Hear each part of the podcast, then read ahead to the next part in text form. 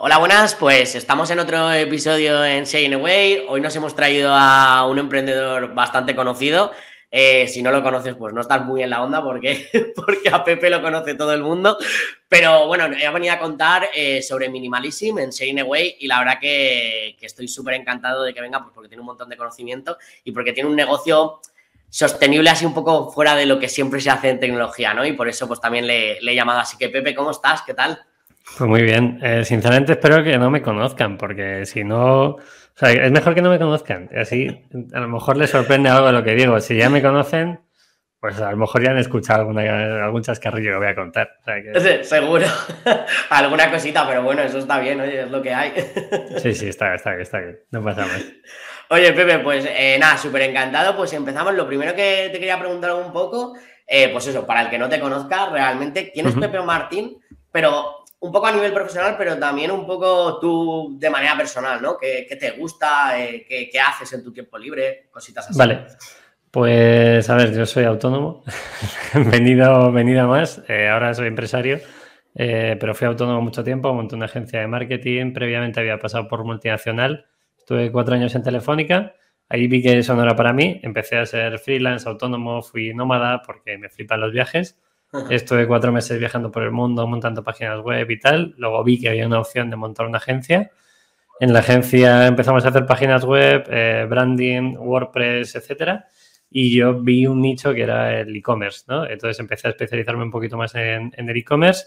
También en la parte de logística, que es algo que, que no todo el mundo coge. O sea, es, sí, yo te hago el e-commerce, pero te lo suelto y el cliente se pierde. Entonces, a mí me interesaba saber todo, toda la parte de operaciones, cómo se montaba un e-commerce y cómo le llega el producto físico eh, y esa experiencia de cliente al cliente final, ¿no? Entonces, empecé a especializarme en eso y resulta que un día pues estoy con mi socio rodado y queremos empezar a vender carteras. Nos pusimos a vender carteras, ese fue el inicio de Minimalism y hasta hoy, que Minimalism te puedes vestir de los pies a la cabeza. Es un poco a nivel profesional, o sea, ya entiendo que luego entraremos eh, un poquito en, detalle de, todo de Minimalism o de desarrollo de web, etcétera y a nivel personal, pues soy una persona que es eh, totalmente fan del tiempo. Eh, intento medirlo muy bien. Eh, entreno todos los días, hago deporte, ya sea yoga o salir a correr. cada día soy más psicópata con lo que como, con lo que duermo, con... o sea, me estoy volviendo un poco loco porque no hago más que analizar cómo puedo llevar mi cuerpo a, a, que aguante este ritmo de vida durante años, ¿no? Y la forma de aguantarlo, pues es cuidándome yo, eh, cuidando mi entorno, eh, pasando tiempo con gente que, me aporte. Y eso me lo da mucho el deporte. Llevo haciendo deporte desde los seis añitos, no lo he dejado nunca. Sí que ha habido momentos de más y menos, pero ahora mismo estoy a tope con correr y con el yoga. Y luego me gusta crear contenido. Eh, soy ese tipo de personas que intenta aportar valor con lo que crea. Entonces tengo un canal de YouTube con muy pequeñito, ¿eh? Nadie crea que es muy grande, unos 6.000 eh, suscriptores, cosas así. Bueno, no está mal, no está mal, oye. Está muy bien, yo estoy encantado. Eh, donde cuento mis mierdas, eh, plan, oye, pues, ¿cómo se monetiza en OnlyFans? Pues hay un vídeo de eso. O, qué, bueno. ¿qué pasa? Sí, porque, a ver, realmente luego yo doy charlas en centro de negocios sobre la creator economy, entonces digo, hombre, ¿por qué no voy a entender cómo se monetiza OnlyFans? No quiero entenderlo. Totalmente. Y también escribo, tengo un par de libros escritos, sobre todo para la parte de, creación de contenido, que es el foco casi de cualquier marca y el foco que he tenido en mis puestos de marketing de otras empresas. Y también tengo un podcast en Minimalism donde traemos a negocios a que nos hablen de forma transparente de lo que hacen y cómo lo hacen. Eso más o menos sería en qué dedico mi diario. Voy con, otra pregunta porque me acaba de explotar un poco la cabeza. ¿Cómo te organizas, tío, para sacar todo esto? Es, es que parece muy difícil, pero eh, a ver, yo trabajo bastante, eh, pero, o sea, no, nadie crea. He tenido etapas de 80 horas a la semana, eso era otra etapa de autónomo, eso ya no, eso ya no lo hago. Más que nada porque no es sostenible, ¿no? Y creo que hay que buscar los equilibrios. Sí que hay momentos, por ejemplo, en diciembre del año pasado, eh, no cojo entrevistas, no cojo charlas, no cojo formaciones. ¿Por qué? Porque sé que es pico de ventas de Minimalism, demanda de mí, me tengo que ir a Portugal a las fábricas, o sea que hay que hacer determinadas cosas, ¿no? Entonces, es intentar dimensionar. Yo tengo la teoría de que somos como tres puntas, ¿vale? La gente que, lo esté viendo en el vídeo lo verá. La parte de arriba está a nivel personal, luego abajo a nivel profesional y luego la punta a nivel deportivo. Entonces, eh, mi teoría es que hay que buscar estabilidad en las tres. Si tú en un momento estás en un sprint de trabajo y esa pelota de la parte de abajo tira, pues las otras dos, oye, a lo mejor tienes que salir menos de fiesta o dedicarle un poquito menos de tiempo a, tu familia, pero sabiendo que luego tienes que volver a eso, ¿no? Y si tienes un pico de trabajo, no te cargues a un nivel muy alto a nivel deportivo, ni te pongas a, crear contenido todos los días, a hacer un videoblog, ¿no? Entonces, mm. intento dimensionarlo. Sé que en momentos de mi, de mi año que tengo más trabajo, pues ahí hago el deporte justo para sobrevivir, entre comillas, dedico tiempo a mi familia y quiero menos contenido. Si hoy es un momento de menos trabajo y puedo hacer más deporte, pues hago más deporte. Intento dimensionar. Al, final, o sea, tu, core profesional es minimalism, por supuesto, pero luego todo lo que hay alrededor también lo vas equilibrando, ¿no? Con lo que vas haciendo. Eso es. Por ejemplo, el último trimestre del año nunca cojo ni. Bueno, ya no cojo consultorías, a no ser que sea algo muy específico. Eh, aunque me guste mucho el proyecto, tiene que, tiene que llamarme mucho la atención pero el tema de charlas, centros de negocios, eh, me llaman típico de cámaras de comercio, universidades o con Power MBA trabajo bastante. Ahí no, o sea, en épocas como diciembre no cojo casi clases, ¿no? Porque es como, vale, tengo que estar el foco en minimalism y el problema es que si lo cojo todo al final, lo dejo de entrenar o dejo de tomarme cervezas con mis amigos o dejo de hacer cosas que sé que tengo que hacer para poder estar bien. Entonces, en esos equilibrios más o menos eh, me, me intento me intento Estoy totalmente de acuerdo porque siempre me he fijado que a los nuevos emprendedores, bueno, o a la gente que llega nuevo como a este mundo, parece como que tiene que hacer un sprint eh, y tiene que matarse ahí y hacer no sé cuántas horas. Y, joder, yo siempre digo lo mismo, que esto es una maratón, que, como vayas tan deprisa no llegas luego. Y, hay, gente que conozco que ha tenido hasta problemas psicológicos por, por todo este tema de, no equilibrar ¿no? y de no, de no darle tiempo a lo que también necesitas para ti. Ya me he dado cuenta, Pablo, que el tema de los objetivos eh, puede haber muchas cosas, ¿no? Desde un ego hasta querer demostrar algo a alguien o incluso demostrarte a ti mismo y que todo parte de la comparativa, ¿no? En Minimalism factura, luego hablaremos de facturación si quieres, no hay ningún problema, pero si lo comparas con un Blue Banana, un Nut Project o proyectos de este estilo que están por encima de los 10, 12 millones, dices, Buah, me tengo que matar para llegar a eso. Sí y no, ¿sabes? A lo mejor yo no tengo a nivel de negocio ahora mismo las, capacidades para hacerlo. ¿Quiero poner las, las vías para poder conseguirlo? Sí, pero esto tiene que ser años, tiene que ser un recorrido, tenemos que seguir haciendo marca. Entonces, sí que es verdad que todo el mundo quiere llegar ahí, pero es que cuando llegas ahí quieres ir más arriba, ¿sabes? Porque ¿qué va a pasar? Te facturas 10 y el año siguiente quieres facturar 100. Entonces, para mí lo importante es también disfrutar un poco de los procesos. Aunque se facture menos, se vaya un poquito más lento, eso no quita que haya épocas pues, que te tengas que apretar. Por ejemplo, Navidad es, es un épico de consumo para minimalism. Pues oye, hay que, hay que estar al pie del cañón y hacer que todo funcione.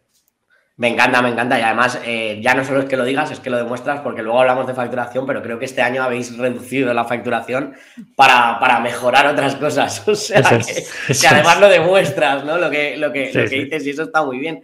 Y quería preguntarte, ¿Cómo es, o sea, el minimalism de qué surge? Porque entiendo que, bueno, pues conoces el concepto minimalismo, que si quieres también lo puedes contar para gente que realmente no, no entienda todo esto. ¿Y de, qué surge llevarte un, e-commerce hacia, hacia, este, hacia este punto? Vale, mm, tanto mi socio Víctor como yo, que son los dos que empezamos al inicio, ahora está Jesús que está a tope, está Walter también por, por la sombra. Bueno, ahora tenemos un equipo bastante bueno, la verdad. Eh, somos un poquitos, pero muy finos. Eh, empezamos eh, con la idea de que necesitábamos pocas cosas, ambos veníamos de hacer viajes vitales, ¿vale? Entre comillas, de...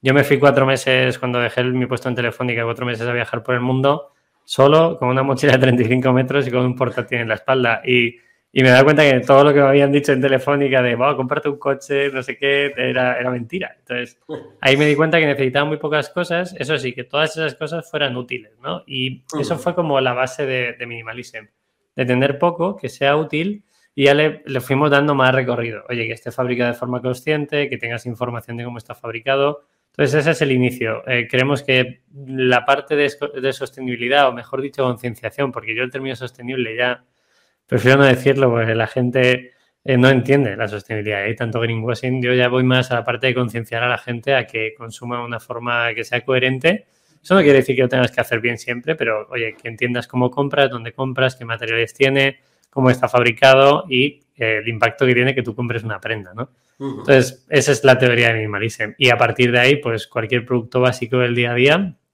es lo que queremos ofrecer. Sin marcas, sin logos, eh, nada que te marquen y que te pongan una jerarquía social solo por tener un logo en el pecho o en, o en tu sudadera, por ejemplo. Qué bueno. ¿Y cómo, Porque entiendo que ahora igual está un pelín más de moda o la gente lo entiende mejor, pero entiendo que cuando Minimalism empezó, y bueno, y ahora seguro que también, ¿cómo introduces esta idea en el mercado y empiezas a crecer desde ahí? Porque supongo que tendríais unos early adopters que sí que dicen, oye, yo estoy con esto, pero impulsarlo al momento en el que estáis y que tanta gente realmente luego, en plan, se alinee con los valores. Y luego hay otra cosa que también te quería preguntar, aparte de esto, era el logo. O sea, no tenéis nada que identifique entonces, ¿cómo, ¿cómo metéis toda esta idea en la gente para que al final te compre? Bueno, estamos metiéndola, ¿eh, Pablo? seguro, seguro. no está metida del todo. Eh, eh, ojalá estuviera metida del todo y todo el mundo lo entendiera. Eh, bueno, es, un, seguimos un nicho de, gente que somos nosotros. Y esto creo que es un aprendizaje que puede sacar los y las que nos estén escuchando, que los primeros clientes de Minimalism somos nosotros, es el equipo. O sea, yo odio llevar logos, a mí me encanta, Patagonia, pero no puedo llevar una sudadera con un logotipo de 35 metros, o sea, centímetros en el pecho, porque me parece ridículo. O sea, yo lo único que estoy diciendo, si tengo ese producto, es que tengo 80 euros para comprarme esa sudadera y que soy sostenible.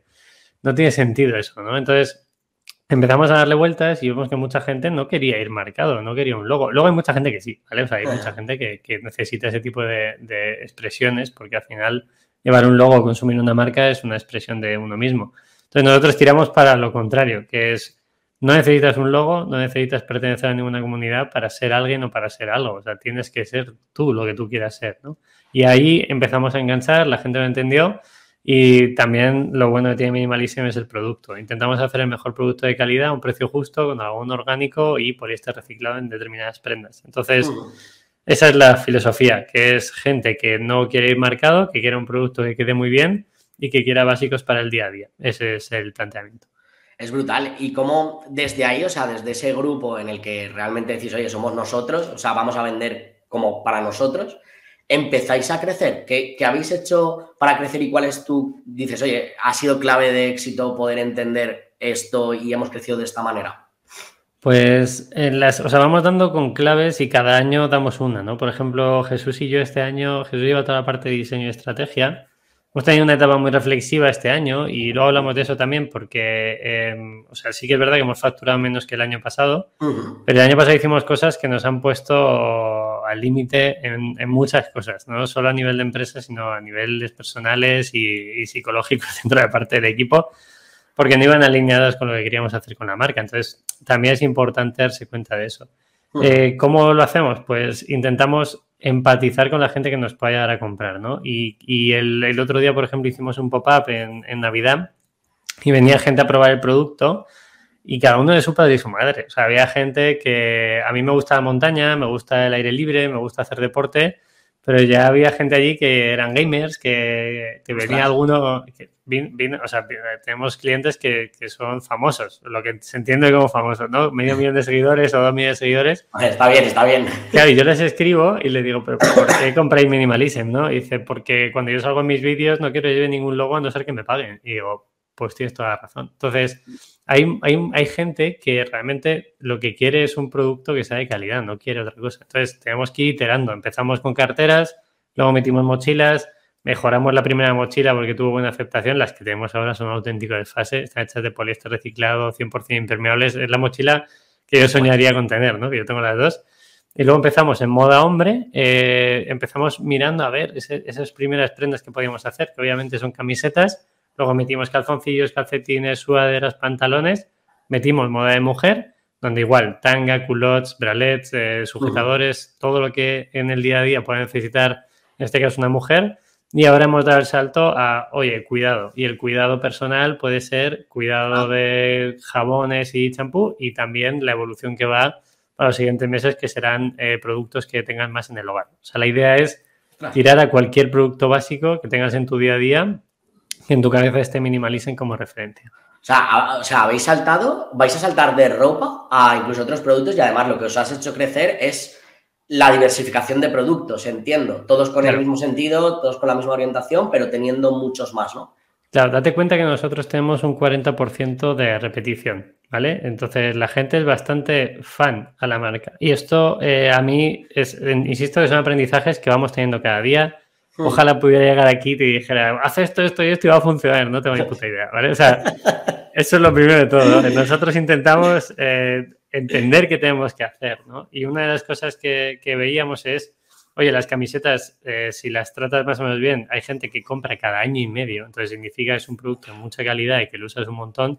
Ya ves. Pero que luego te compra un calzoncillo, te compra un calcetín, entra por la sudadera. Entonces, esa pertenencia de marca nos lo dijo un cliente por, por un, o sea, la atención al cliente respondió y dijo, esto es lo, más parecido a entrar en una tienda y saber que tengo barra libre. Y yo, explícame eso, ¿no? Explícame. Ya ves. Porque dice, no, porque sé que os habéis eh, planteado cómo fabricar cada uno de estos productos y sé que eh, el precio más o menos es justo, o sea, que lo puedo, lo puedo pagar, pero vosotros ya habéis pensado dónde se fabrica, cómo se fabrica y qué materiales tiene. Entonces yo entro aquí, hoy necesito un jersey de lana, mañana necesito una toalla o mañana necesito un champú pues oye, lo cojo aquí porque confío en Minimalism. Entonces estamos buscando esa pertenencia a la marca sin marca, por así decirlo, o sin logo, mejor dicho.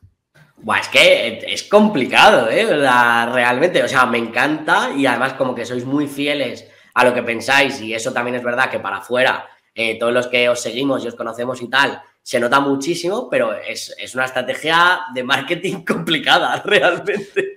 Muy complicado, muy complicado. ¿Sabes por qué? Porque eh, o sea, yo veo las sudaderas y los patrones son, o sea, son bastante representativos, pero claro, eh, yo no sé si es una sudadera de, yo qué sé, HM o, o un ICLO o, sea, o es de Minimalism. Entonces ahí sí que a veces que me, me, acerco a la gente y se lo pregunto, no, por, saber. Pero eh, hablando con la gente de Blue Banana o amigos que tenemos en el sector, que, que sus logos son totalmente representativos de la marca, pues claro, tú ves una X por la calle y tal. Entonces, eso implica también que hay que ser muy conscientes de que Minimalism va a crecer más lento. O sea, no tienes la presentación del logo en la marca, que es lo que se suele hacer todas las marcas, ¿no? Entonces, eh, a lo mejor es un verdadero problema. Veremos cómo hay que solucionarlo. De momento. pero, eh, tenéis esa, esa, mm, ese canal, ¿no? De más offline, es verdad. Yo veo de Blue Banana. De hecho, acaban de abrir una, una tienda en Valencia y es súper representativo, ¿no? Es que sé que es la X y sé que esa es Blue Banana, ¿no? Entonces perdéis un poco el, ese, ese canal de, de, captación o de marca offline que no lo tenéis. Y cómo los, de momento, cómo lo estáis solventando, porque sé que hacéis eh, campañas muy chulas y muy, muy disruptoras. Y cómo, cómo pretendéis solventarlo y si en algún momento fuera un problema como dices, eh, sé que no tienes la solución ahora, pero ¿dejarías de, de seguir tu tu sentimiento o no? O sea, o dirías, bueno, por otro canal puedo hacerlo. Eh, no lo sé. O sea, no, lo que sí que tengo claro es que mm, ahora mismo es como, como el tema de las rebajas y los precios, ¿no? ¿Qué pasa si ahora mismo Minimalism te hace una oferta de Black Friday o rebajas? Que si llevamos diciendo tres años y pico que no hacemos rebajas, que los precios son justos todo el año, somos totalmente transparentes en toda la cadena de valor, la gente puede ver lo que cuesta hacer una camiseta en la web ¿Qué pasa si yo te digo hoy, no, hoy rebajas? ¿Por qué? Porque hace frío. Pues eh, no, la ejercicio de lana merino rebajado hoy porque hace frío. Pues no tiene sentido. Porque sería engañar a la gente que ya nos ha comprado, ¿no? Y nosotros ahí somos bastante fieles. Y lo mismo pasaría con, el, con, los logos en las prendas. Yo sinceramente no quiero que lleve un logo en la prenda. Eh, no sé si tiraremos a algo representativo como una etiquetita verde o algo así, que ya hemos hecho alguna y que la terminamos quitando igual. Entonces, Creo que nuestra vocación es hacer que la gente esté satisfecha con el producto, que lo comunique con su entorno y que confíen en la marca, porque al final, una vez que confías en la marca, eh, ya la repetición es bastante alta para ser un sector textil donde es muy fácil irte a, la competencia o incluso porque lo necesites, ¿no? Esto nos ha pasado a todos, estamos de viaje, tienes que comprarte una camiseta o algo así para un evento para lo que sea y vas al primer sitio donde sea. Pues, pues eso ya al final es infidelidad a la marca que te gusta también, ¿no? Entonces creo que podemos convivir en ese sentido con el producto básico que en tu mente esté siempre a la hora de comprar. ¿Qué tenemos que hacer? Crecer en producto y en dar una calidad buenísima. Hay algunos de nuestros productos, la gente lo podrá ver en la web, que tiene 200 valoraciones. Entonces, intentamos explicar a esa gente eh, cómo es el producto, qué va a encontrar en el producto y concienciarles de que es un producto muy bueno para que lo prueben. ¿Lo conseguiremos del todo? Pues eh, estamos, estamos en ello. Bueno, bueno, estáis en ello y, de momento no os va mal, la verdad. O sea, que es algo muy complicado como habéis empezado porque, joder, sobre todo para la gente de marketing, eh, tú ahora contratas a alguien de marketing y tal, y es complicado el, poder hacer sin, sin, ese logo, sin esa representación y eso, Pero, pero bueno, que al final habéis sacado muchas cosas muy disruptivas que creo que sí que os han dado esa marca, ¿no? Ese, Sí, o sea, hemos llegado a salir en televisión, hemos hecho campañas como la de Black Friday de hace un par de años, que era no lo compres si no lo necesites, que salimos a pegar carteles por, por Madrid, hicimos un vídeo bastante bien editado y de ahí eh, llegó a televisión, televisión española y la sexta. Entonces, tenemos que hacer cosas que la gente se siente identificado, ¿no? El mensaje de no lo compres si no lo necesitas para mí es claro a nivel de marca. En el COVID, por ejemplo, hicimos no lo compres si no es el momento. Cerramos la web y solo estaba el blog y el podcast. En plan, estás en tu casa, no necesitas comprarte una mochila de 125 euros, no, no vas a salir de casa. Entonces, quédate en casa. Y luego ya cuando la cosa se suavizó, en 15 días ya abrimos la tienda para que la gente pudiera comprar. Incluso yo fui de los primeros en, salir de, cuando estaba en casa por el tema de ser autónomo, podía salir cuando, casi cuando quisiera con el COVID. Entonces fue como, bueno, ya, ya hay movimiento, ya podemos intentarlo. Entonces intentamos eh, siempre que la gente entienda los valores de marca con cualquier campaña que hacemos. Entonces eh, hay que darle muchas vueltas y hay que hacer menos cosas pero muy bien hechas. Eso sí. Ya, Hombre, es, echarle huevos, cerrar la tienda y todo. O sea... Pero tampoco tenemos, o sea, tenemos, todos los socios de, la empresa están, están contentos con lo que está pasando. No tenemos un inversor atrás o inversores que nos estén apretando. Son valores de marca. ¿Qué pasa? O sea, esto siempre lo digo. El día que cerramos la web por el COVID, según abrimos la, verja, por así decirlo, aunque sea eh, digital, eh, fue uno de los picos de facturación en ese momento. Entonces pues la gente lo entiende, la gente confía en la marca y, estamos en ello. O sea, estamos haciendo que, la gente entienda que queremos llegar a hacer con Minimalism, que para mí en mi cabeza está, es un vídeo que siempre he comentado, ¿no? Es, oye, te levantas, las sábanas son Minimalism, vas a, del pijama es Minimalism, vas a la ducha, toalla Minimalism, jabón Minimalism, te vistes, ropa Minimalism, te pones la mochilita para irte a currar y a lo mejor te coges la bici eléctrica Minimalism. Entonces. Eso es, ese es el sueño de mi. Ese, es el vídeo que yo tengo en mente y ahora solo hay que llevarlo a producto. Exacto, exacto. Pero bueno, Jolín, que al final lo que, es verdad que yo creo que la gente sí que entiende y por lo que al final eh, os compra y está mucho con vosotros y tenéis también esa, esa audiencia tan fiel y esa comunidad tan fiel, es por eso, ¿no? Porque lo que comunicáis lo representáis. Porque si comunicaréis una cosa y representáis otra, eh, realmente mal vamos, claro. Pero son crisis de valores de. O sea, yo, este Navidades y esto de Black Friday, se está siendo muy difícil para todos los e-commerce vender. O sea, es, es, cierto. O sea, esto es así. Alguien que monta una marca ahora, yo diría que primero monta una comunidad y luego monta una marca, ¿vale? O sea, sí que necesitas tráfico, necesitas que la gente entienda qué estás haciendo eh, yo, hemos visto a marcas que, tenían unos valores afines a nosotros haciendo cosas que, posiblemente el público que las consuma se queje, ¿no? En plan, oye, descuentos, unas rebajas en un producto que es un producto básico. Bueno, pues hay determinadas cosas que tú, la gente que te compra no, no lo va a pasar desapercibido. Entonces, hay que tenerlo muy claro, eh, porque claro, a mí me, apetecería hacer unas rebajas de 20% en rebajas, pero, pero no va con los valores de la marca. Si yo te estoy comunicando todo el rato que el precio es justo, pues ese precio tiene que ser justo. A mí, por ejemplo, a nivel personal, esto ya no solo a nivel profesional, cuando veo una marca de montaña, por ejemplo, y me hace un 50% de descuento en ropa, yo nunca voy a volver a comprar en esa marca al full price, porque si ya sé que hace rebajas y hace 50% y luego hace Black Friday, no voy a comprar nunca al precio que ponga en la web. Estoy, estoy totalmente seguro porque entiendo que me están timando. Entonces, también hay que ver los hábitos de consumo de la gente. Yo no sé tú, pero es que yo compro muy poca ropa. Yo compro dos o tres veces al semestre, cosas así. Compro cosas muy específicas, analizando muy bien dónde está hecho, incluso dónde facturan, pues ya soy un psicópata y ya quiero saberlo todo. Pero, pero si yo sé que una marca de ropa me va a hacer una oferta, es que es imposible que compre el full price a no ser que sea algo totalmente necesario. Y la gente se tiene que, tiene que entender esto, ¿no? Si tú orientas a tu público a decir, no te preocupes, no me compres hoy, que mañana va a haber ofertas, pues es que a lo mejor solo te compran ofertas. Sí, sí, no, no, totalmente, totalmente, y tiene lógica. ¿Y cómo, cómo empezasteis Minimalísima? A nivel de, producto, de web, de creo que fue eh, bastante no-code, que también eh, te quería traer un poco a, a Web por eso, ¿no?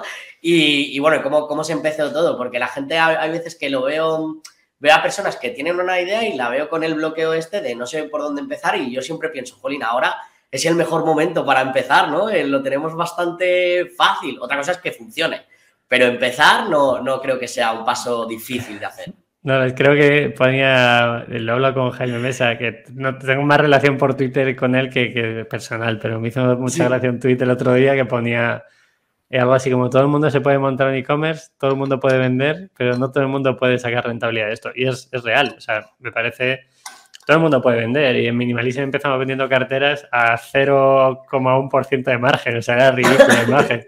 Lo único que queríamos era vender, meter un producto eh, Víctor y yo estábamos echándonos unas risas a ver cómo se vendía, cómo se captaba y tal.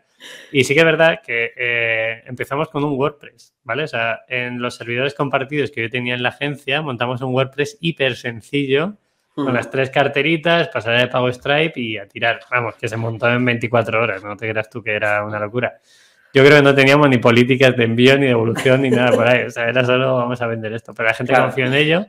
Vendimos 150 carteras ahí eh, nos metieron una, una, oferta, creo que fue como las carteras estaban eh, muy baratas. Eh, entró esto hablo de cuatro años, ¿no? Porque el que me esté escuchando diciendo, no, hacen ofertas y empezamos haciendo ofertas.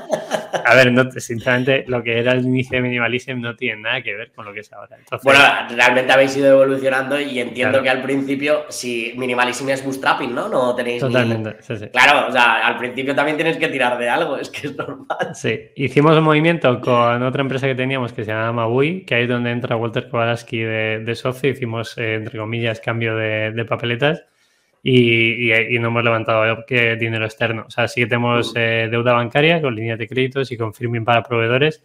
Bueno. Pero nada más. Lo bueno que tiene la empresa es que es rentable todos los años. Entonces, eso cuando vas con esos números a un banco, pues te da una serie de cosas. Incluso los proveedores te, dan eh, libertades, entre comillas, para los pagos. Pero bueno, empezamos con las carteras, se cayó ese WordPress eh, en 24 horas yo me monté un Shopify y, después de montar ese Shopify, pues ya somos Shopify desde hace cuatro años, que es cuando la cosa se pone seria, que es en 2018, mediados o así. O sea, seguís, seguís todo, todo con Shopify, o sea, no, no habéis cambiado nada, no habéis desarrollado nada código, procesos y todo esto. Ya está, o sea, ya no es lo que era. Eh, hay un problema con Shopify y me llevo bien con ellos. Eh, el problema de Shopify es que es muy bueno para empezar a vender, pero por ejemplo, nosotros tenemos una cosa que son los packs y los packs, eh, o sea, no hacemos oferta, pero si tú coges tres o cuatro productos, te descontamos un, un, poco de dinero, que serán dos o tres euros, porque la huella de carbono y el impacto que tiene ese pedido es exactamente el mismo que si mandas una camiseta. Entonces, nosotros decimos, vale, cómprate tres, ahórrate un poquito de dinero y compensamos la huella de carbono. Entonces, esos son los puntos en los que hay unas pequeñas ofertas, entre comillas, unas pequeñas ayudas a la gente que nos compre. Ah. Y, claro, esto Shopify no lo soporta. Hay solo dos o tres aplicaciones que en packs más o menos funcionan, pero nosotros queríamos algo a medida, metimos eso, metimos los packs a medida, que lo hicimos con Fausto, nuestro desarrollador, eh, y también hemos metido Synerise, que es una, herramienta de inteligencia artificial que lo que hace es mostrarte productos en función de tu cookie, de tu visita y de lo que necesites en ese momento. Y hemos hecho cositas a medida, por ejemplo, si entras en un producto sencillo de camiseta, en la parte de abajo a la derecha te sale, oye, eh, con el pack te puedes ahorrar uno o dos euros por camiseta, eso es desarrollo propio todo. Claro, no, no, pero ahí le has, ahí le has dado una clave que, siempre estoy diciendo, porque parece que el no y el código estén luchando cuando realmente son complementarios, ¿no? Y, yo digo, dado la clave perfecta para explicarlo, porque siempre digo un poco lo mismo. Puedes, puedes hacerlo en no-code y luego, oye, tienes unos procesos core que quieres hacerlos a medida y tal, joder, pues mete código. Si es que depende de la fase y depende de lo que necesitas. Si es que para mí es totalmente así. Para mí, o sea, para mí las guerras no tienen ningún sentido. O sea, yo estoy hasta luego de que la gente en Twitter eh, diga esto es así, esto no sé qué. No, tío. mucho eh, gurú, mucho gurú. Claro, mucho, o sea, no, y a mí, o sea, los gurús ya, ya está, ya se les ve. A eso no me importa, pero la parte de imponer todos los textos impositivos a mí me, me aturde un poco. Tengo una, un amor a odio con Twitter muy loco, porque es como, ves la frase de yo creo y esto hay que hacerlo así, y es como, no, tío, o sea, eh, eh quiero decir, eh, además los mensajes luego, pues nosotros hicimos no sé qué tal, es como, no sé, o sea, me, crea un poco de crispación y, las guerras que hay entre no code y code es como, pero ¿qué decís? Si es que... o sí, el no-code está bien hasta que llegas a un momento y hay un momento que a lo mejor necesitas otra cosa más específica o no, que Jim Sark factura 150 millones o 120 millones y tiene un Shopify. O sea, a ver, se puede hacer y está demostrado que está. ¿Qué pasa? Que dentro de, Gymshark tiene tres personas de Shopify dentro de Gymshark para que claro. claro, es, es, como su book insignia, pero se puede hacer. Entonces, a mí ese tipo de guerras es que creo que no, no hacen bien a nadie. Igual que hacen muy, mucho bien y muy bien que alguien diga, ahora mismo te puedes montar una web es muy sencillita, que cuando yo empecé con e-commerce hace 11 años, montarte un e-commerce era un auténtico lío. Y ahora por 29 dólares te montas un Shopify. Con lo que pasa con, con páginas personales o portfolios, que ahora coges un cart, coges un framer o cosas así y no necesitas un Webflow. Y ya si quieres algo más, pues te metes a Webflow y empiezas a, a pegarte. Pero no hay nada sencillo. O sea, eh, mis páginas personales, tanto la de pepemartin.es como la de los libros y tal, son, son cards. Pero es que no necesito más. Si es que necesito que la gente vaya a mi canal de YouTube y al podcast, que es lo que monetizo, y a Minimalism, a que entienda el concepto de la marca y a comprar. Ya está. Totalmente, si, si al final yo siempre lo digo, ¿no? Porque también creo que hay un poco locura eh, también en Twitter de ¿y cuántas herramientas tengo que saber? ¿Y qué? ¿Cuál tengo? Y yo siempre digo, pues depende del objetivo. Eh, si, Por lo que dices tú, oye, yo para vender el libro y vender mi marca personal no necesitas un Webflow. ¿Para qué te ibas a pegar con Webflow si tienes eso, o Car o Framer, que lo haces en Yo, yo debo decir, Pablo, que yo me pegué con mi web personal de PB Martín hace dos años, cogí Webflow porque quería probarlo. Vale. Eso es otra cosa. Si quieres aprender, está genial. El, el, servidor, sobre todo porque luego vas a una charla o incluso en este podcast y dices, vale, ¿qué utilizo? ¿Webflow o WordPress?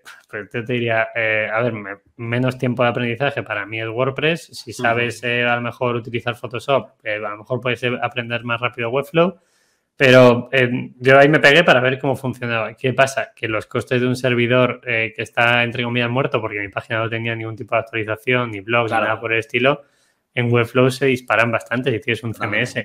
Y, un card que cuesta 10 euros al año o algo así, es como, si me vale para eso, si la gente que entre en Pepe Martín, que, que ya más o menos tengo claro de dónde viene, ¿no? De, oye, doy una charla en un centro de negocios, la gente busca en Google Pepe Martín, aparece el canal de YouTube y la página web. Y en la página web están los enlaces a mis vídeos. ¿Necesito un Webflow de 300 euros al año? No. Necesito algo donde la gente pueda encontrarme y mandarme un mail si lo necesita. Y ya está. Entonces, cada negocio tiene que entender qué necesita. Sí, sí, sí. Nosotros, el, eh, para probar un poco si la gente al final iba, iba a pagar por formación no-code, eh, lo hicimos muy lean. Montamos un card donde explicábamos el curso, que era, era no-code y growth, porque era lo que yo estaba especializado con una pasarela de Stripe a 19 euros el curso, sin haberlo grabado ni nada, y lo vendimos, al final en la primera semana vendimos 65 cursos, acabamos vendiendo 120 y luego alojamos el curso en un Notion, en una galería con privado y ya está. creo que nos gastamos 19 dólares, que valía CAR en ese momento. Pero para eso genial, luego ya para hacerse Anyway ya más grande, bueno, ya hemos tirado de Webflow, pero porque tenemos muchas cosas más, pero... Claro, pero por ejemplo, a mí, yo, la Creator Economy, o sea, a mí me gustan los negocios, pero crear contenido me fascina, o sea, es, muy hobby, ¿sabes? O sea, es como, me encanta aprender a hacer YouTube, a entender por qué los cortes de imagen tienen que ser 5 segundos, cómo mantener un plano. Me gusta mucho viajar también y eso lo llevo a YouTube. Y, y, tío, los youtubers que yo sigo, que me venden, imagínate, sigo uno, voy a poner un ejemplo para que la gente lo entienda que tiene un canal de YouTube de yoga. Yo hago yoga de vez en cuando eh, online, también voy a un centro de yoga, pero normalmente si estoy de viaje o lo que sea, pues me pongo esas clases. Tienen un Patreon y el Patreon no te creas que es una página del copón con todas tus clases. No, o sea, es un enlace oculto de YouTube que si tienes el enlace puedes ver el vídeo. Totalmente. Fin. Entonces, que sí, que luego lo puedes ver y si te calientas se lo puedes pasar a tu amigo. Pues no pasa nada tampoco, pero pero joder, el desarrollo es cero. O sea, es, te he hecho un vídeo específico, has pagado el Patreon y aquí tienes el enlace. O sea, muchas veces la gente se vuelve loco y es como, si puedes hacer eso. Yo cuando hago un curso, que cuando a veces lanzo un curso de la teoría de las pelotas, ¿no? que sale en febrero, de hecho, no sé si el 1 o algo así, y, y la voy a sacar y es eso, es, oye, te metes, pagas 20, eh, 25 euros por dos horas de sesión conmigo hablando de cómo crear contenido, etcétera, y luego eso se queda guardado y no necesito una plataforma de curso ni nada. Solo te voy a pasar un enlace para que lo puedas ver con contraseña. Y ya está. Y ya está. Y es que te quitas, o sea, pues depende del negocio lo que dices tú, ¿no? Y hay muchos que te quitas un montón de problemas y que realmente, pues eso, por eso digo que el paso a, a tener una idea y, tal, ahora mismo es fácil. Lo, difícil es traccionarla y continuarla, pero... Claro, pero vamos a ver siempre, si no la lanzas, no vas a saber si tracciona. Si no tracciona, no vas a saber si es capaz de hacer de eso un negocio. Entonces, es el mejor momento para darse oportunidades. Eh, o sea, si quieres lanzar, por ejemplo, otro ejemplo, mi libro, eh, en vez de meterme en editoriales, meterlo en Amazon, no sé qué, he dicho, lo voy a vender en PDF a través de mi Coffin, que yo tengo una plataforma de Coffin donde la gente paga cinco brillos todos los meses por ver mi ah, contenido y digo, lo voy a meter aquí como producto digital. Y se han vendido 200 unidades a través de Coffin. ¿Por qué? Pues están todas las pasarelas de pago integradas, solo me cobra la comisión de Stripe o de PayPal. Claro. Pues hay que validarlo. Si el día de mañana quiero sacarlo con una editorial, pues oye, como voy a seguir escribiendo libros en un futuro, ya veremos a ver si hay que hacerlo. No, y, aparte ahí tienes, tienes otra cosa bastante guay, que es que, jolín, tú a una editorial vas y le dices, no, es que yo ya he vendido 200 libros.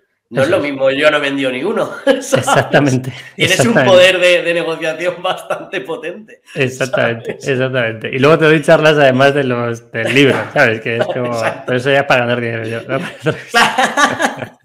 es, lo que tienen los emprendedores, hay que sacar dinero de cualquier lado. el libro es clave. O sea, es, eh, yo tengo uno en Amazon, ¿vale? Que es el primero que se llamaba El Creativo Encerrado, que lo escribí hace 4 o 5 años y me da nada, o sea, me da menos de un euro por cada libro y se vende a 6-7 euros. El, entonces, con, este, con el nuevo de la teoría de las pelotas, que creo que es un libro que no te va a cambiar la vida, pero que te va a resolver muchas cosas sobre el contenido, porque son, al final es análisis de 100 creadores y creadoras y cómo están monetizando y qué expertise tienen y qué crean. Entonces, digo, bueno, lo meto aquí, es un PDF, es descargable y cuesta 6 euros y medio. De esos 6 euros y medio casi me llevo 6 euros. Entonces, la diferencia es bastante heavy. Que luego esto quiero que sea un bestseller, pues vamos a ver antes. No va a ser un bestseller vendiéndolo en mi plataforma, a no ser que tenga 100 millones de seguidores. Ah. ¿Cómo que tengo que tener un bestseller con una editorial? ¿Qué pasa? Que una editorial vería un eurillo. Entonces, ¿habrá un momento a lo mejor que yo necesite una editorial? Pues quizá, ojalá. ¿Habrá alguien que necesite un webflow hecho a medida que cueste 22.000 euros? Pues a lo mejor depende del negocio. Exacto. no, no, me, mola mucho cómo lo haces y de hecho ese libro yo me lo quiero leer. O sea, que, ya tienes otro. Pero otros seis eurillos. Está muy bien, está bien. Está muy bien, ah, está muy bien. Se me paga el café, tío, que a mí me gusta mucho el café. Y luego tenía, tenía otra pregunta um, que me rondaba mucho la cabeza de, de Minimalism también, que era, tío, ¿cómo, ¿cómo te aseguras que el producto es el que quieres? Que realmente no te la estén colando y que dice, no, no, no, es que esto está hecho de esta forma y, puedo jurar y perjurar que esto es así. Bueno, juré y perjurar. En retail, no jures ni perjures por nadie. ¿Vale? Punto uno. Punto dos. Dicho esto, se pueden hacer un montón de cosas. Nosotros hemos auditado desde eh, la extracción del material, del el transporte del material, de, eh, el algodón orgánico se puede extraer en determinados momentos del año de un sitio a otro, ¿no? Desde Chile, España también hay, Turquía, Bangladesh, hay, un montón de sitios donde eh, extraen ese tipo de algodón. Se transporta o se trata directamente en estos países y se transporta muchas veces a Portugal. Ese tratamiento y transporte puede ser al revés. Entonces, podemos decir, vale, lo traemos en en avión, lo traemos en, eh, en camión, eh, si es posible, eléctrico. No siempre es posible, pero intenta minimizar la huella de carbono.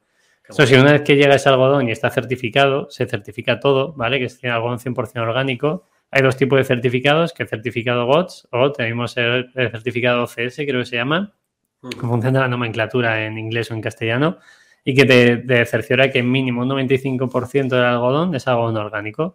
La diferencia entre algodón orgánico y algodón no orgánico es que no se utilizan insecticidas ni pesticidas, que a la hora de, eh, extraer el algodón no dejan ningún residuo en el, en el terreno, que ese terreno lo tratan para que pueda seguir fabricando, entre comillas, o dando algodón sin echarle más químicos ni insecticidas. Entonces, el algodón está muy bien tratado y esto en prenda, que es lo que realmente importa, dura más. O sea, al final es un producto de mayor calidad, que dura más, no coge olor. Entonces, ese sería el objetivo que tiene ese algodón.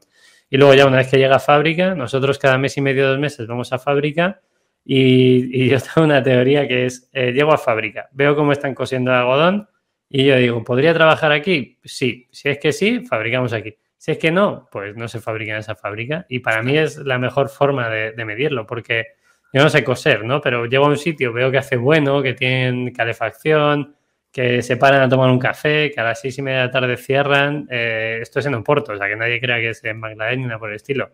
Que los horarios están regulados por la Comisión Europea, entonces dices, ¿Habrá en algún momento que se líe la cosa? Pues espero que no, pero es mucho más probable que me entere si, lo hago aquí que si no lo hago aquí. Entonces, eh, esa parte, ya una vez que está producido, se manda a nuestro almacén.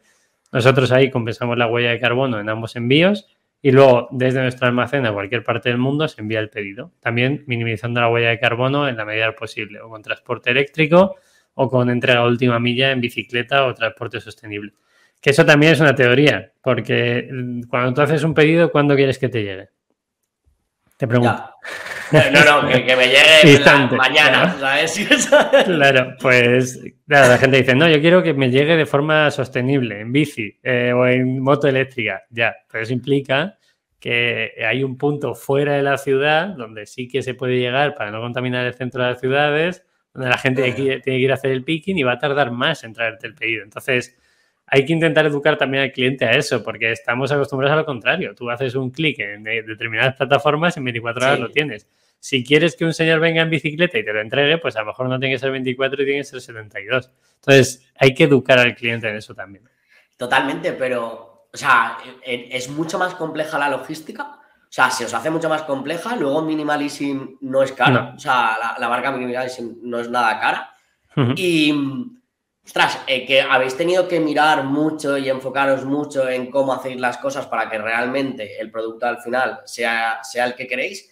¿Os ayudan de algún lado? ¿Los países hacen algo por esto? Supongo que no, pero, pero yo te lo tenía que preguntar porque hay alguna ayuda, No, pero ¿sabes lo que pasa? Que, por ejemplo, han sacado una ley eh, que impide que las prendas puedan ir en plástico, que la mayoría de las marcas se lo están pasando por donde quieran, y nosotros el, hace tres años ya no hacemos ninguna camiseta que vaya envuelta en plástico. Va envuelto en un cartoncito reciclado y reciclable que le llega al cliente. Entonces, lo bueno que está pasando es que según evolucione hacia un mundo más sostenible, nosotros ya estamos aquí. O sea, nosotros ya hemos cumplido todo lo que tenemos que cumplir. Entonces ya solo tenemos que pensar en, hacer que la marca funcione. Entonces, no hay ningún tipo de ayudas eh, de, ningún tipo. No sé si, yo creo que no hemos pillado nada. O sea, nosotros, date cuenta que es un e-commerce, esto tiene circulante, los negocios que tienen circulante no, no, son subvencionables por el Estado, porque tú estás facturando y ya tienes volumen. Entonces, mm, a no, ser alguna cosa de tecnología, alguna vez hemos intentado y tampoco ha entrado. No sé si entrará en este año o algo, que supone que hay ayudas eh, por Madrid para la parte de tecnología, que estamos haciendo desarrollos a medidas y a lo mejor funcionan, pero nadie ayuda. Eh, en Portugal lo que sí que tienen es ayuda para la industria para ellos. O sea, en Portugal se fomenta muchísimo toda la industria textil porque en Europa no se hace en la mayoría de los casos. En la zona de Barcelona, en España, antes se hacía muchísimo en los años 70-80. Como todas las marcas se fueron o a China o a Pakistán o Bangladesh, eso cerró y los únicos que aguantaron fueron el norte de Portugal, la zona de Oporto, Guimaraes y, y Barcelos. Entonces ahí es donde están focalizando para que cada vez vayan más clientes a hacer pedidos allí. Qué bueno. Y hay turismo de fábrica, pues si a alguien le interesa. Turismo de fábrica, ostras. Sí, que tú hablas con comerciantes o comerciales, llamarlo así, ellos llaman eh, comerciantes, eh, que te llevan a las fábricas a que tú veas cómo se va a hacer tu producto si, si trabajas con ellos. Muy divertido verlo. ¡Qué bueno! Es divertidísimo, sí. sí. Qué bueno, no, sabía ni que existía esto. Sí, sí, es como en Turquía irte a poner pelo, pues aquí es eh, en, la zona norte de Portugal. Uno que no ha ido, uno que no ha ido por aquí. De, eso también puedo hablar, ¿eh? Si alguien quiere información. En YouTube tiene un montón de información. Yo tenía una, bueno, tengo un amigo que tenía, trabaja para, para automóvil y tal, y siempre iba a Turquía un montón y volvía y tal, y me decía, es que es divertidísimo, dice, porque yo me voy en un avión con todo calvos y vuelvo en el avión con todos, con, los, las heriditas tal, y, y es flipante porque es, te lo, me decía, es que es el 80% del avión. Es una locura. Es, es, el turismo de, de, pelo. De, pelo y ojo, de, tema de cirugía plástica y todo eso también van a tope. Y ahí sí que están subvencionados por el Estado. Ah, pues mira. Ah, de hecho, es que tengo bastante información porque con Turkish Airlines, por ejemplo, siempre que voy a Nepal a la montaña, viajo con Turkish Airlines. Y, y era como llegabas allí y te decían tienes un tránsito de seis horas, ¿qué te apetece hacer? Y te mandaban o a un hotel o te bajaban al centro de Turquía a invitarte a una Coca-Cola o a un vino. Y era como, tío, esta gente está haciendo cualquier cosa para fomentar el turismo. Me parecía brillante, y claro. Pues, qué bueno, qué bueno. Oye, y Pepe, en términos un poco de, porno, de porno startupero, un poco de financiero, ¿no?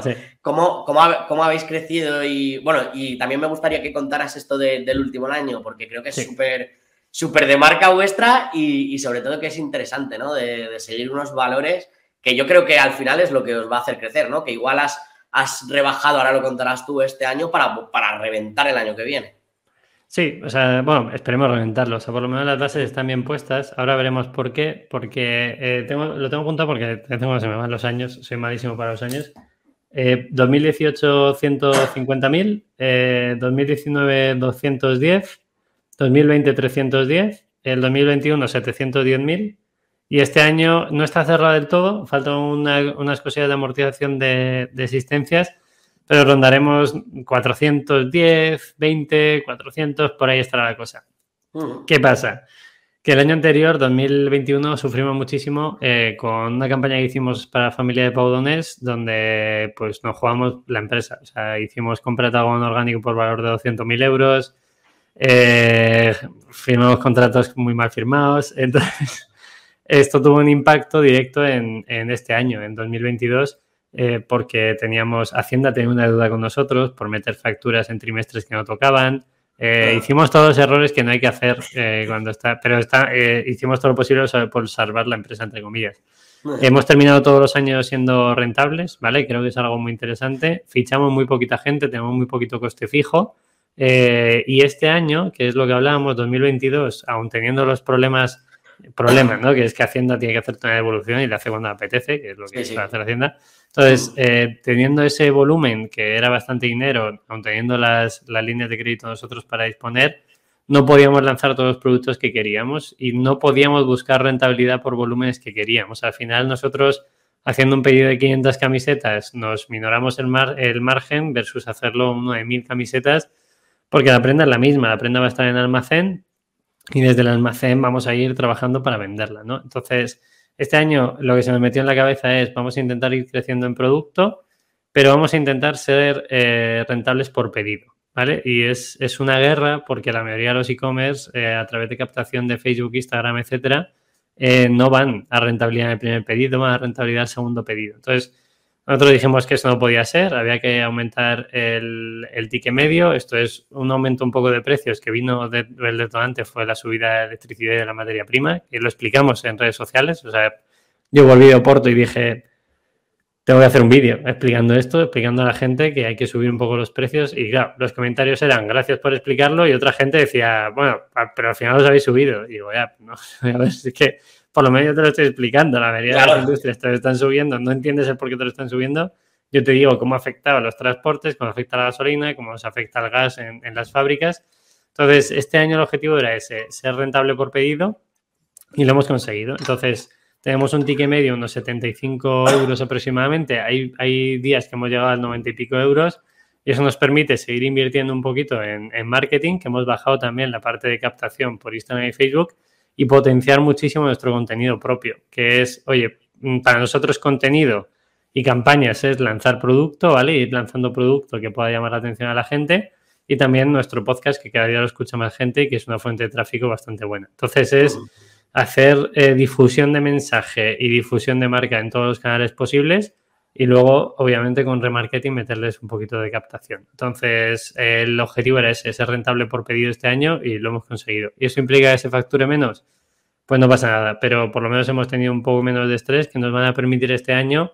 Eh, ya tenemos para incorporar en el primer, primer eh, semestre cuatro productos nuevos de lo que queremos meter, ¿no? Esto el año pasado a estas alturas estábamos con el gancho echado, entonces no sabíamos qué teníamos que hacer. Y este año ya es, venga, podemos avanzar esto, esto y esto y tenemos una previsión para todo el año de seguir metiendo nuevos productos que nos lleven hacia la marca que queremos ser. Brutal.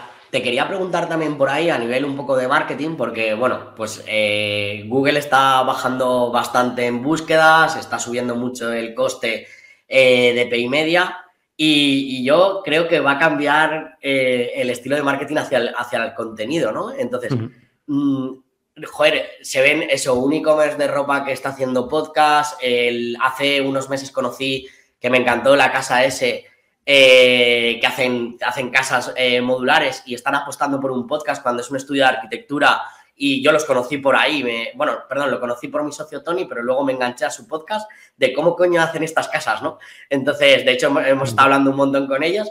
Entonces, ¿crees que, que o sea, la gente tiene que ir por ahí sé que es mucho más lento, pero ¿qué beneficios le ves tú o, en qué porcentaje tú pondrías pay media versus orgánico?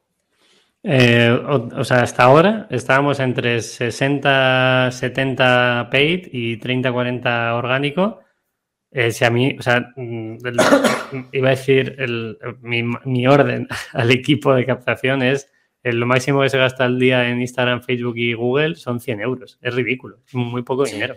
O sea, son unos 3.000 euros al, al, mes para hacer sobre todo la parte de remarketing e impulsar un poquito la marca para que tenga más, un poco más de nombre, ¿no?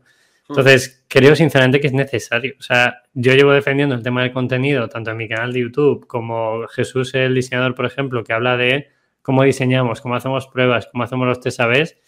Es que al final lo que quieres es entender eh, qué hay detrás de la marca, ¿no? Y, por ejemplo, podcasts como el de Nude Project, que sí, que el nuestro lo escuchan 4.000 o 5.000 personas, pero es que el de Project tiene miles de visitas. Entonces, si tú haces un podcast de creadores para creadores como hacen ellos, o el nuestro de empresarios y empresarias que se llama Open porque abrimos los negocios, abrimos la parte creativa, pues para mí tiene todo el sentido del mundo. Y, lo que decíamos también de YouTube, si en YouTube mis vídeos los ven 2.000 o 5.000 personas, eres mucho más afín a comprar ese tipo de producto a alguien que, oye, que, que, conozca la marca, ¿no? Entonces yo creo que es totalmente necesario.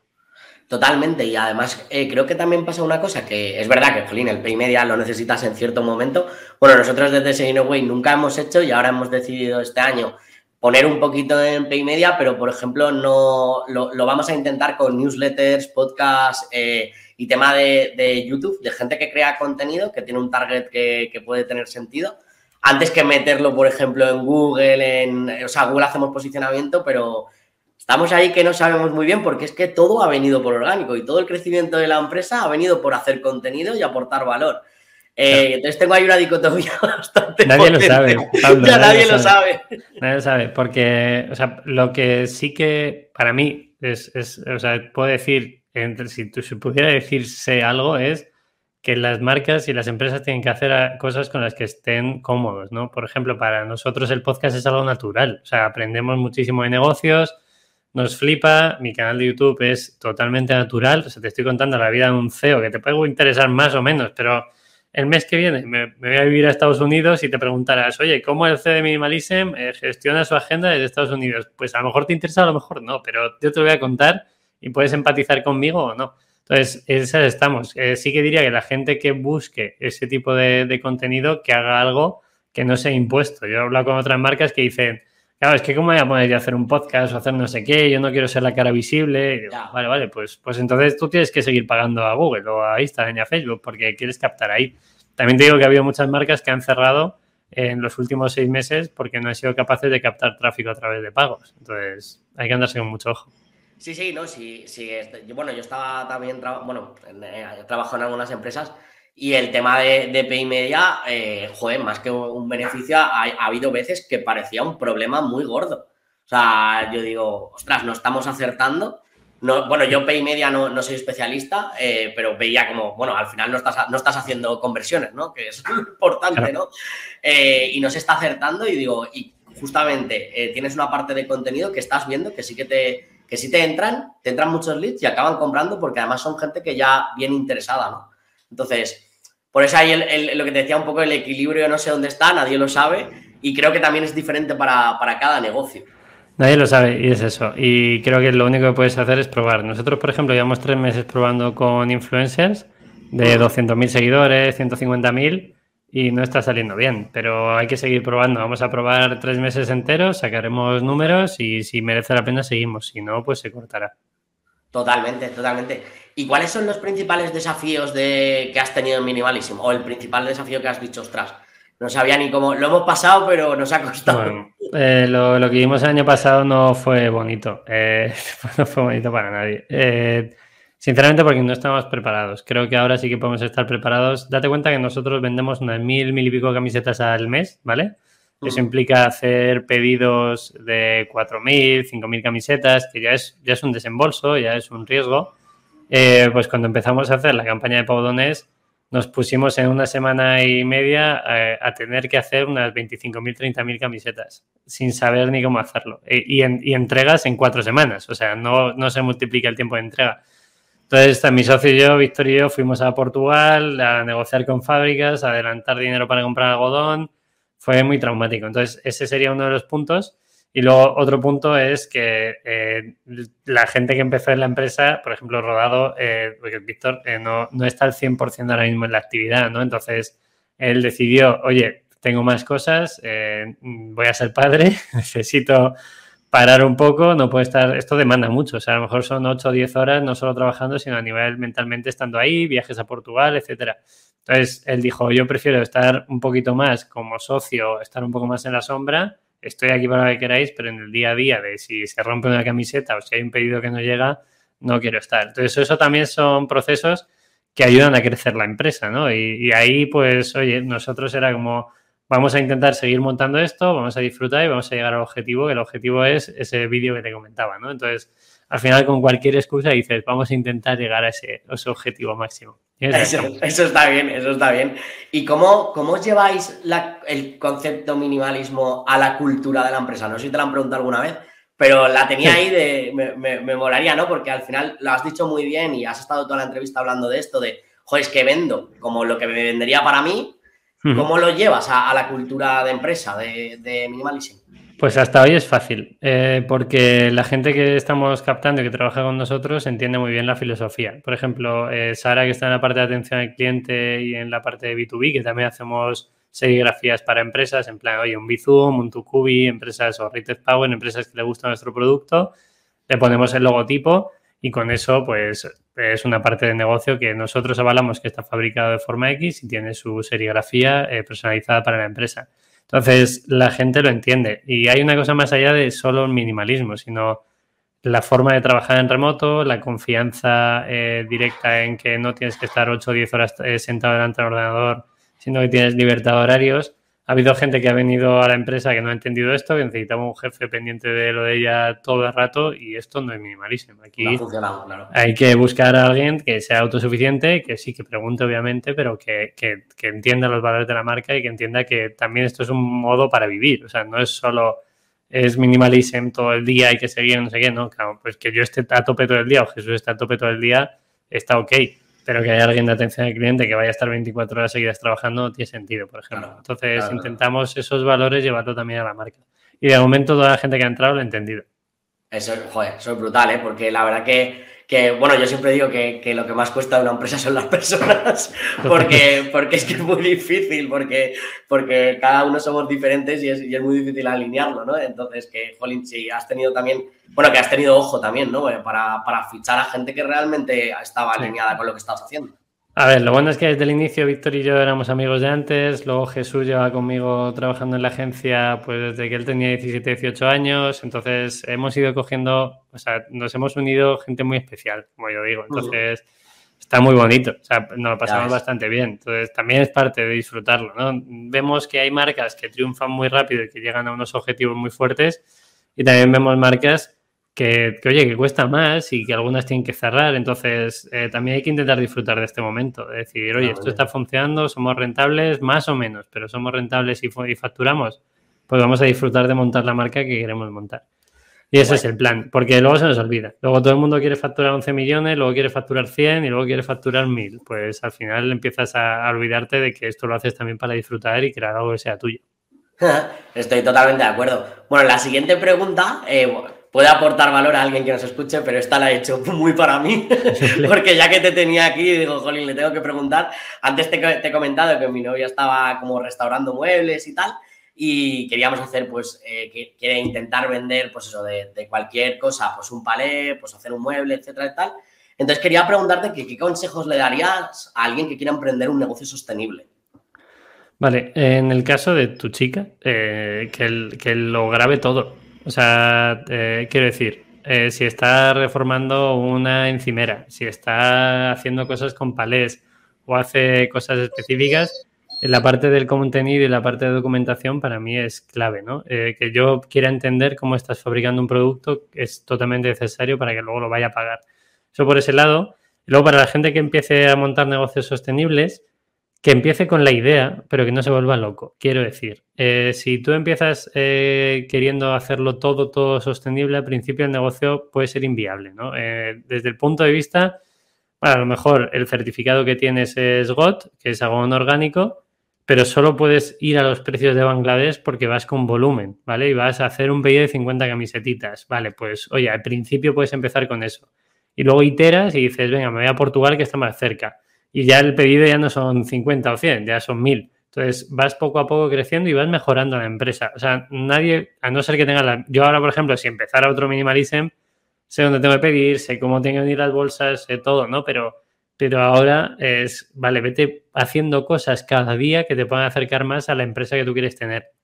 Y hay un punto incluso con los transportes, oye, que el transporte sea eléctrico o con las bolsas de, envío, que nosotros utilizamos unas que son polisobres de, maíz, pues a lo mejor al principio ese polisobre de, maíz cuesta casi un euro por, producto. Entonces, a lo mejor ese polisobre no lo puedes poner ahora, pero puedes poner el sobre que te da el transportista. Bueno, pues si tienes que empezar con eso, empieza con eso. Entonces, que tengan muy claro cuál es el objetivo, entre comillas, final de hacer las cosas muy bien, pero que a corto plazo pues vayan tomando decisiones que les permita crecer la empresa. Porque hay mil empresas que empiezan lo más sostenible del mundo, eh, vamos a salvar el planeta, vamos a quitar plásticos del mar, vamos a plantar árboles, todo eso en cada pedido. Y es como, bueno, primero vende y si luego te sobra dinero a final de año, pues te metes en una cooperativa y haces cosas, ¿no? Que, por ejemplo, nosotros este año sacamos una, colaboración de ese estilo y sale del rendimiento de la empresa. Si no hubiéramos tenido rendimiento de empresa, no se podría hacer.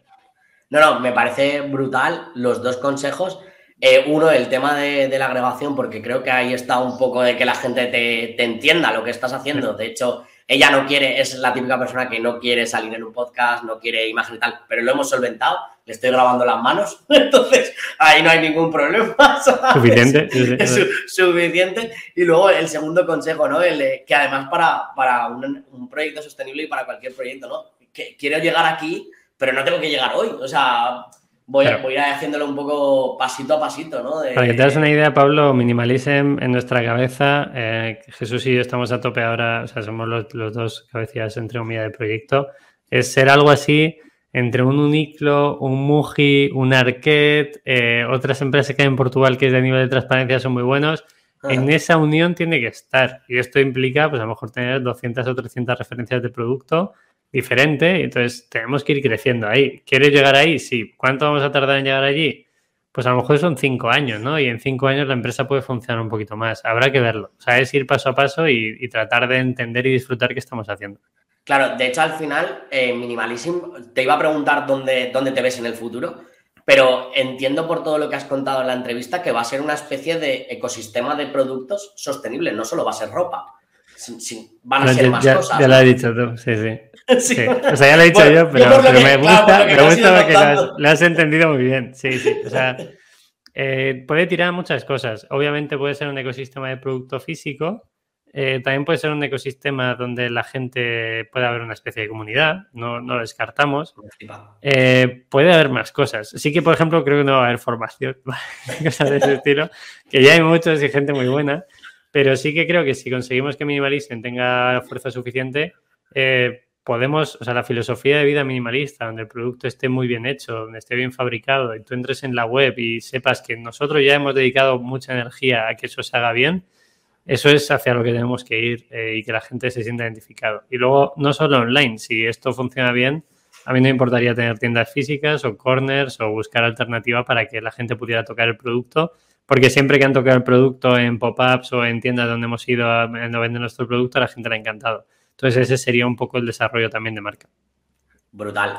Bueno, pues eh, la verdad que para mí ha sido una entrevista súper, súper chula y supongo que para el que, el que nos escuche, también tengo que darte las gracias porque no te has desconcentrado y han pasado 800 veces mis perros por detrás. Imagínate tu perrete por detrás, muchísimo. no, pero le iba dando a desactivar porque me está llorando, porque está aburrido y quiere que le saque. Entonces... Como tiene que ser, que Me iba poniendo en mute cada dos por tres. Digo, pobre, pobre Pepe, le estoy desconcentrando un poco. Como digo, no hay nada tan importante Pablo. O sea, es más importante el perro que lo que diga yo. Lo tengo clarísimo. No te preocupes por eso. Mírale, ahí está. Pues ahí está, ahí está otra vez Malu. otra vez ha pasado por cámara. A este sí que le gusta la cámara. pues, pues nada, Pepe, que, de verdad que muchísimas gracias. Eh, bueno, te has aquí abierto un montón y yo, la verdad que las entrevistas, aparte de, eso, ¿no? De, a mí es que me aportan valor a mí. O sea, y me, me, encanta el podcast por eso y tenerte aquí, Jolín, es un, vamos, es un honor, ¿sabes? Para mí que te suelo hace tanto tiempo y también a mí malísimo. Así que nada, que muchísimas gracias y un abrazo y espero poderte entrevistarte el año que viene a ver qué nos cuentas. A ver dónde estamos o qué estamos haciendo o qué ha pasado Minimalism. Yo creo que tenemos las cosas claras y, espero que funcione bien. creo que puede funcionar muy bien, de hecho. No, no, las cosas claras las tenéis a tope. O sea, creo que es de las empresas que he entrevistado que tienen las cosas más claras, ¿sabes? pero volvemos a. Me gustaría cerrar el podcast diciendo a la gente que nadie tiene idea de nada, ¿vale? Tal cual. Sí, sí, sí, sí, que está bien los cursos, formaciones y tal, y este podcast o un libro donde tú puedas eh, sacar algún aprendizaje, pero que nosotros en cada día, cuando el e-commerce está a cero, tú tienes que pensar en ir más allá, futuro y por qué se está vendiendo, por qué no, e intentar hacer algo de lo que estés a gusto. Pero esto es improvisar todo el puto día. Totalmente, totalmente. Pero bueno, ahí está la gracia, ¿no? De, emprender y por qué estamos aquí, ¿no? Que luego al final nos gusta, ¿sabes? Eso es, ahí me encanta. Exacto. Pues nada, un abrazo muy grande, Pepe. chao. chao. chao.